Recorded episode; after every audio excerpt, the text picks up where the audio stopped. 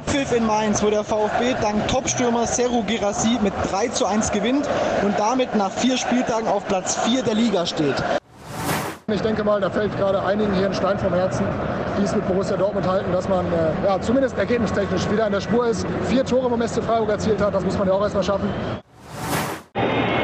Schlusspfiff in Köln 1 zu 3 gegen Hoffenheim. Die TSG versaut dem FC das 100 Jahre Müngersdorf-Jubiläum und schickt die Jungs von Trainer Steffen Baumgart nach nur vier Spieltagen mitten rein in den Abstiegskampf.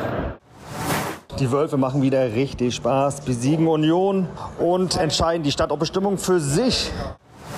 Da war eine Menge los an diesem Bundesliga-Samstag und wir diskutieren jetzt drüber. Ich bin André Albers. Stammplatz. Dein täglicher Fußballstart in den Tag.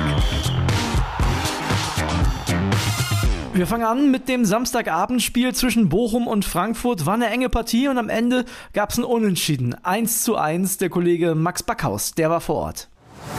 Ja, seit fünf Minuten ist Ende in Bochum im Ruhrstadion. Der VfL trennt sich 1 zu 1 von Eintracht Frankfurt in einem rassigen, in einem Knallerspiel. Es hat richtig Spaß gemacht zuzuschauen. Es gab extrem viele Zweikämpfe, viele Tempowechsel. Das hat auf jeden Fall ordentlich Kraft gekostet, ich glaube, beiden Teams. Frankfurt ging in Führung und Bochum hat kurz vor Schluss dann noch per ausgeglichen. Gab ordentlich Terz, will ich mal behaupten, um den Elfer für Bochum. Da hat Mamouche Orditz gehalten. Orditz ungefähr 150 Kilo schwer, 1,95 groß, gerade nochmal nachgeschaut. Fällt da relativ leicht. Solche Zweikämpfe gibt es häufig in Spielen. Diesmal Schiedsrichter Benjamin Brandt auf Elfer entschieden, wurde dann auch nicht zurückgenommen. Kevin Stöger hat sich bedankt, hat ihn reingemacht. 1-1, Ruhrstadion ist explodiert in dem Moment. Ja, und was bedeutet das für die beiden Clubs? Für Frankfurt heißt das erstmal, der Auswärtsflug hält an. Ich glaube, jetzt seit zehn Monaten ohne Auswärtssieg. Und für Bochum das dritte Remis in Folge. Doch ohne Sieg in der Saison, Pokal ausgeschieden. Die Entwicklung passt, aber es ist auf jeden Fall noch Luft nach oben. Ich glaube, bei beiden Teams. Ja, ich kann mir vorstellen, dass beide Mannschaften nicht so richtig zufrieden sind mit dem Punkt. So, liebe Stammis, und dann kommen wir zur Samstagskonferenz und die bespreche ich natürlich mit dem Podcast Papa Flo Witte. Schön, dass du da bist. Servus André, grüß euch Stammis. What a ride, oder? Seit Freitagabend hier richtig Volldampf. Ja, also auch wahnsinnig viele Tore wieder gefallen an diesem Spieltag. Ne? Lass uns mal direkt anfangen äh, mit der Mannschaft, die uns, glaube ich, alle auch beeindruckt. Vor allem, weil die jetzt zuletzt auch Verletzungen hinnehmen musste und trotzdem wieder souverän aufgetreten ist. Ich rede von RB Leipzig. Gab einen 3 zu 0 Sieg zu Hause gegen Augsburg. Das Ding war eigentlich in der ersten Halbzeit schon entschieden. Xavi Simmons ist, glaube ich, der Mann, der Name, der uns richtig Bock macht. Ja, irrer Typ, muss man sagen. Ich habe mich so ein bisschen gefragt, warum lässt PSG den gehen? Also, das ist bestimmt auch ein Spieler, den die gebrauchen könnten. Sie haben ihn ja nur verliehen, ja. muss man auch sagen. Aber trotzdem äh, von Leipzig ein super Fang. Der macht einfach richtig Lust, dem beim Fußballspielen, sogar beim Jubeln zuzugucken. Ich finde das ja, jetzt kann man sagen, ein bisschen sehr viel geflext, stellt sich da auf diese Werbebande. Ich finde so eine Typen einfach geil. Ist auch ein junger Kerl. 20 Jahre alt, ja. jung. Also echt irre, macht großen Spaß, Bereicherung für die Bundesliga und ich glaube, allen außer Timo Werner gefällt das. Ja, und Xavi Simmons bildet tatsächlich ein kongeniales Duo zusammen mit äh, Lois Openda. Das erste Ding hat Openda vorbereitet, Simmons hat es gemacht. Siebte Minute, elfte Minute, also vier Minuten später dann Openda das Tor nach Vorarbeit von Simmons. Und dann zwei Jungs, die wir letzte Saison nicht mehr auf dem Schirm hatten, also nicht in der Form auf jeden Fall. Paulsen auf Raum zum 3 zu 0. Ja, Paulsen wundert mich, also man könnte jetzt spöttisch sagen, der hätte ja schon fast zum BVB verkauft werden sollen. Ja. Und äh, jetzt spielt er auf einmal. Aber das zeichnet halt auch Mannschaften aus, die ganz, ganz oben mitspielen wollen, dass auch solche Leute vermeintlich aus der zweiten Reihe dann Spiele entscheiden können oder zumindest relevant dazu beitragen, Spiele zu entscheiden. Nun kann man sagen, es war nur Augsburg, aber das sind ja genau die Spiele, also so willst du eine Spitzenmannschaft haben, dass die halt solche Spiele, Heimspiele gegen Augsburg, da ganz krass drüber wegmarschieren, gar keine Zweifel aufkommen lassen. Da, es gibt bei Leipzig im Moment nichts zu meckern, außer vielleicht, ich habe es eben schon angesprochen, die Werner-Thematik. Du hast gerade gesagt, 87. eingewechselt. Ist das der große deutsche Verlierer des Saisonstarts? Also der ist ja gar kein Thema mehr nirgendwo. Das ist schon fast eine Mitleidseinwechslung dann, muss man sagen. Und mir tut er auch wirklich ein bisschen leid. Ich hätte ihm gewünscht, dass er äh, in der Transferperiode vielleicht noch wechselt. Das ist nicht passiert. Jetzt werden es lange Monate bis Januar und dann bin ich mir eigentlich ziemlich sicher, dass dann da auf Clubsuche gegangen wird und dass wir ihn woanders sehen, weil so kann es ja für so jemanden wie ihn auch mit seinem Anspruch nicht weitergehen. Lass uns weiter gucken und zwar äh, zum BVB. Die standen enorm unter Druck. Edin Terzic äh, brauchte unbedingt mal wieder ein Erfolgserlebnis und das gab es auch. Endstand Freiburg gegen Dortmund 2 zu 4. Erstmal ganz wichtig, Glückwunsch nach Dortmund. Ja. Ein Spiel in Freiburg zu gewinnen ist nie einfach. Ein Spiel so in Freiburg zu gewinnen, wo man eigentlich schon auf einem guten Weg war, dann völlig eingekracht ist kurz vor der Halbzeit, da dann nochmal zurückzukommen, gut, letzten zehn Minuten auch dann in Überzahl, aber trotzdem, das ist aller Ehren wert und da kann man nur sagen, Chapeau. Startkrise erstmal beendet, aber auch ein bisschen bezeichnend, wie es zustande gekommen ist, wer denn dann die entscheidenden Leute waren. Es waren wieder Malen, der getroffen hat, Ja. der, glaube ich, deren Lebensversicherung ist. Und dann Doppelpack Hummels, äh, das hat es ewig nicht gegeben. Und noch Marco Reus, von dem man so dachte, ähm, Eminem Lookalike wird eingewechselt mit seinen blonden Haaren und hat sich auch so ein bisschen, richtig spritzig wirkt er nicht mehr, aber die beiden alten Herren das am Ende entschieden und von daher erstmal ein bisschen mehr Ruhe in Dortmund, vielleicht auch nötig vor dem äh, Champions League Kracher bei PSG. Die Wende eingeleitet für die Dortmunder, die ja tatsächlich also lange geführt haben in der ersten Halbzeit, dann in der Nachspielzeit der ersten Halbzeit zwei Tore kassiert haben, hat dann der eingewechselte Niklas Füllkrug, der ist in der 59. gekommen und in der 60. hat er das Ding durchgesteckt auf Malen. Steile These von mir, Micha, schreib auf, der hat Aller spätestens in zwei Wochen verdrängt. Ja, ich glaube wahrscheinlich schon, vielleicht schon in Paris. Ja. Spannend auch, Terzic hat umgestellt auf eine Zwei-Stürmer-Lösung. Der Malen hat dann neben äh, Füllkrug gespielt nach der Einwechslung.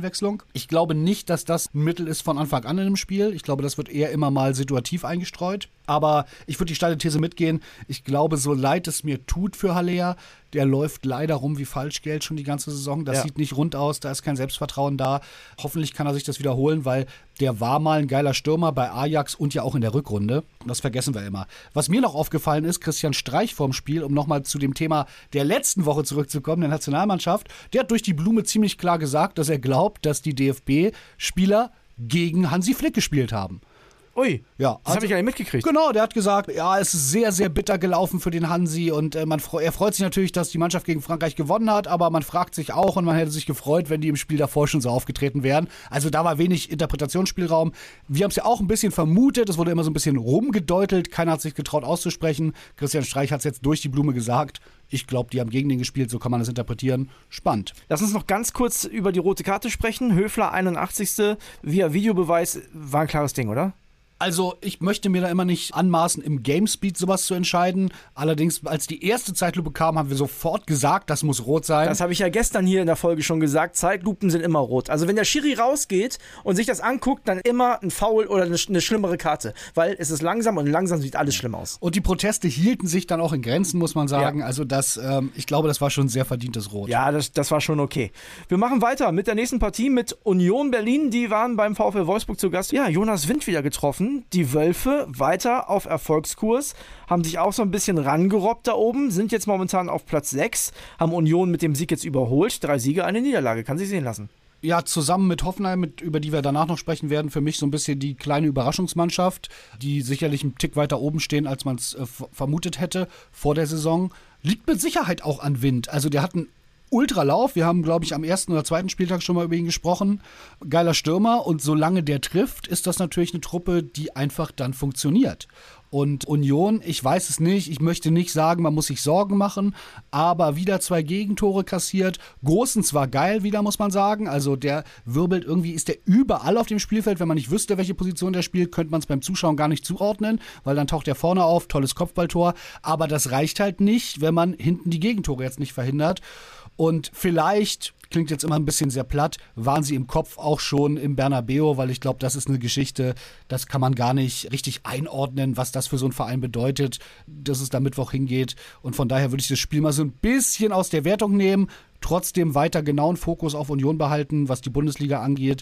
Ich bin gespannt. Ja, Union für mich sowieso ja die Mannschaft, die zu Hause die Punkte holt und auswärts die absolut übertriebene Auswärtsmacht waren sie noch nie. Also muss man auch mal ehrlicherweise sagen. Auch in den letzten Jahren nicht. Auch in der guten letzten Saison nicht. Nee, richtig. Dann darf zu Hause auch gar nichts schiefgehen, wenn man weiter da oben zwischen den Top 5 bleiben will, Ja. wo man sich jetzt irgendwie vermeintlich festgesetzt hat. Weißt du, wer da drin ist? Der VfB Stuttgart ist drin. Und da müssen wir über einen Mann reden. Stuttgart gewinnt in Mainz mit 3 zu 1 aus Stuttgarter Sicht. Und wir müssen reden über Girassi. Der hat alle drei Tore gemacht. Der hat jetzt acht Tore in vier Spielen.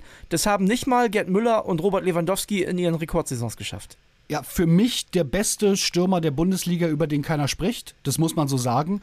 Auch ich hatte den nicht so richtig auf dem Schirm. Obwohl der letzte Saison auch schon gut war. Der war letzte Saison auch schon gut. Ich glaube, da gab es auch mal so ganz leise, wilde Gerüchte, vielleicht Bayern und sowas. Lothar Matthäus hat das damals ah, gesagt. Lothar Matthäus. Genau. Aber Lothar, wie immer, wird ja dann oft belächelt, aber der hat einfach Ahnung. Der hat da schon eine Menge in dem gesehen. Und wenn man den heute hat spielen sehen, auch diese Bewegungsabläufe, die Kaltschnäuzigkeit, also das alles, da äh, hätte ich, braucht man überhaupt gar nicht viel Fantasie, um zu sagen, den sehe ich auch bei einer Top-Mannschaft. Also jetzt auch mal Hallo liebe Dortmunder zum Beispiel. Dem Dortmunder Kader hätte der auch gut gestanden.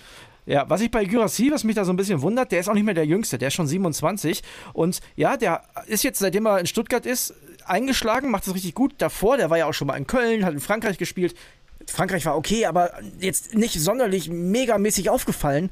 So ein Spätstarter, so ein richtiger Spätstarter auf höchstem Niveau. Ein klassischer Spätstarter, wirklich ein Journeyman gewesen, überall nie so richtig funktioniert und dann jetzt in Stuttgart offenbar wirklich sein Glück gefunden.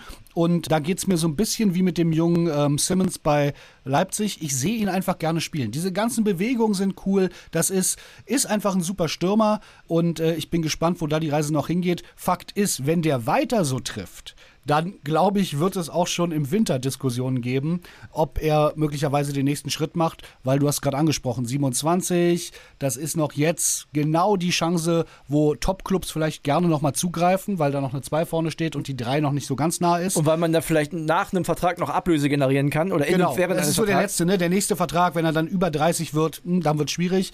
Da könnte das Positive sich für Stuttgart fast zum Negativen entwickeln, dass man sich da ein Problem schafft. Aber so weit sind wir noch nicht. Erstmal haben wir Freude an dem Jungen und gucken da gerne weiter zu. Machst du dir so ein bisschen Sorgen, um auch auf die andere Mannschaft zu schauen, um Mainz 05? Wir sprechen immer von Bo Svensson, dem überragenden Coach. Die haben einen sehr, sehr schlechten Saisonstart hingelegt und man muss so ehrlich dann auch sein, die hatten jetzt auch noch nicht die Krachergegner. Ne? Klar, die haben bei Union Berlin, da kannst du 4-1 verlieren, eine alte Försterei, da gewinnen die wenigsten.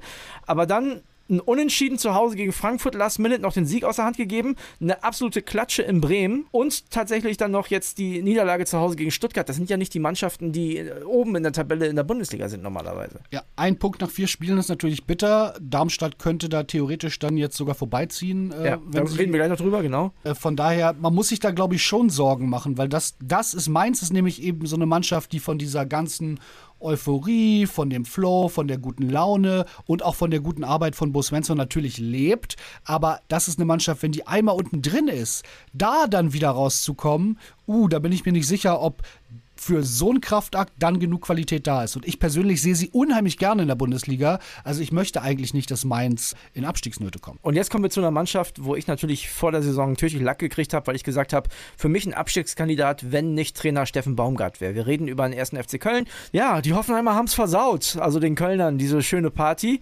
1 zu 3 und auch da hat der FC zwischenzeitlich wieder ein ordentliches Spiel gemacht. Also gerade als es dann schon fast aussichtslos erscheinte, kam Selke, kam die Mannschaft, noch- es gab nochmal ein Aufbäumen. Am Ende müssen wir halt auch da so ehrlich sein, ein Punkt nach vier Spielen, also ein Unentschieden, drei Niederlagen, das ist nicht viel. Drei Tore erst geschossen. Ganz spannende Situation. Also A, ich sag's oft und ich habe persönlich gar nichts gegen ihn, aber wenn du dich auf Davi Selke verlassen musst, bist du in der Bundesliga in der Regel verloren.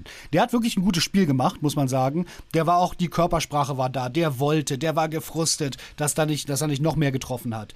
Aber das wird alles nicht reichen. Und was ich so spannend finde, ist, Baumgart ist ja kurz davor, da ein Denkmal zu bekommen. Gar nicht, weil Ja. er damit jetzt, weil er da Titel gewonnen hat oder irgendwas, sondern einfach, weil er ein geiler Typ ist, Weil er der gut gute Arbeit auch. macht und weil er perfekt passt. Ja.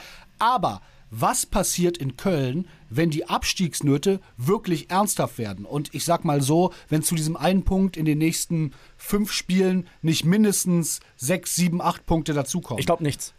Ich glaube nichts. Ich glaube, die gehen mit Baumgart in die zweite Liga. Also ich, ich sag dir ehrlich, Flo, ich kann mir auch gar nichts anderes vorstellen. Normalerweise müsstest du vielleicht aus Sportdirektoren oder Geschäftsführersicht sagen, ja, man muss es nochmal versuchen.